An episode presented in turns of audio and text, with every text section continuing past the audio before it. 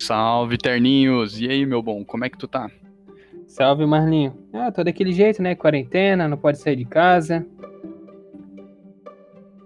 Pois é, essa quarentena tá complicada mesmo. Mas o que que tu tá fazendo nela?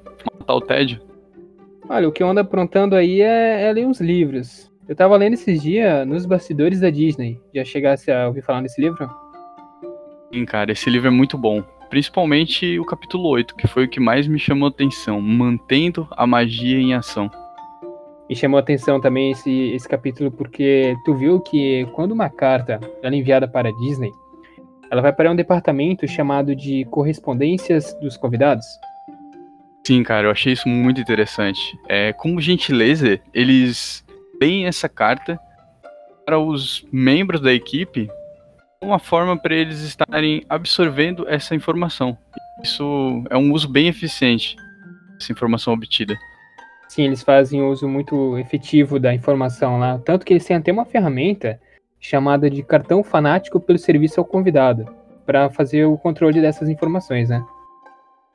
Sim, cara, eu li sobre isso ali no livro, né? Achei bem interessante que os gerentes eles ficam andando pelo parque e eles entregam os cartões aos membros que realizam boas ações.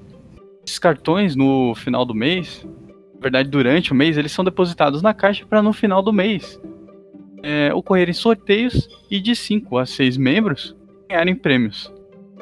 Isso, e esse, esse sorteio ele é feito com base na lição 6 da Disney, né? Que seria a recompensa, o reconhecimento e a comemoração.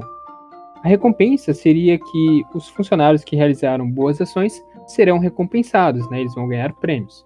O reconhecimento, porque os cartões somente são entregues aos dignos, aqueles que realizaram boas ações.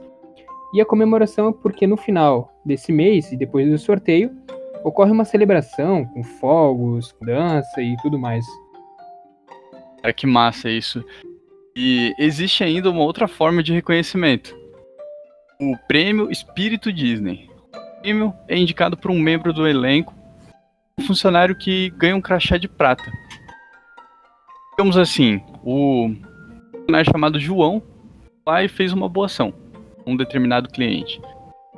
E mais tarde, esse mesmo dia, outro membro presenciou essa história, vai lá e indica o João para o prêmio Espírito Disney. Depois disso tudo, cara, do livro, eu fiquei pensando, e o feedback negativo, cara? Parece que essa Disney ela é boa em tudo. Não, velho, nem sempre o feedback é positivo. Porque se um membro do elenco se sai bem, sorrindo, dançando e animando os convidados, o aviso que é dado para ele é algo como: Bom trabalho, Joselito, é assim que se faz. Agora, por outro lado, se um membro do elenco faz algo abaixo do padrão, abaixo do que é esperado, isso também vai ficar registrado.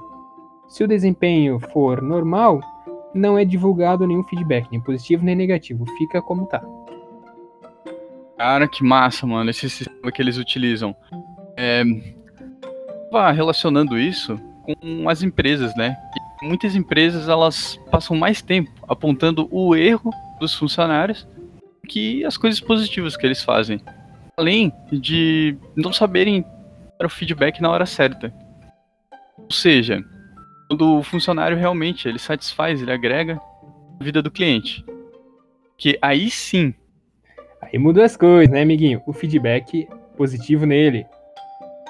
É, mano, realmente. É outra forma de lidar com a recompensa e o reconhecimento é se colocando no lugar do funcionário, né? Que ele precisa desses dois tipos de renda: a renda econômica que se resume em salário, bônus, benefícios adicionais e etc., e a renda psicológica, que inclui elogios, cartas de recomendação e cerimônias de reconhecimento. Isso. E perguntaram, né, aos, aos Joselitos do parque qual a diferença entre recompensa e reconhecimento. E aí o Joselito explicou: Bem, para mim, essa questão é parecida com outra. Se o mais importante é a água ou a comida? E a resposta é: ambas são importantes. Porque sem água, você morre em pouco tempo.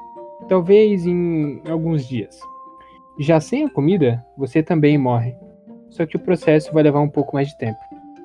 E o mesmo se aplica com o salário e ao reconhecimento. Porque o salário é como a água, não dá para passar sem ele. Mas sem o reconhecimento, a vida se apagaria. Você estaria ali fisicamente, mas o seu coração, não. Cara, que profundo isso, filosófico, digamos assim. Sim. Então, cara, é, no finalzinho desse capítulo, é, eu lembro que perguntaram ao Moji, e ele é um guia turístico, só que já trabalhou no parque, é, sobre os erros da Disney. E ele respondeu o seguinte: uma empresa que não derrapa de vez em quando provavelmente não experimenta nada de novo. A maneira mais garantida de evitar erros é essa: nunca tentar coisas novas. Cara, mas agora eu tô olhando o relógio aqui e já passou da hora. Tô atrasado, mano. Valeu, mano, Ternos. Valeu, mano, Marlinha. Nós. Até mais.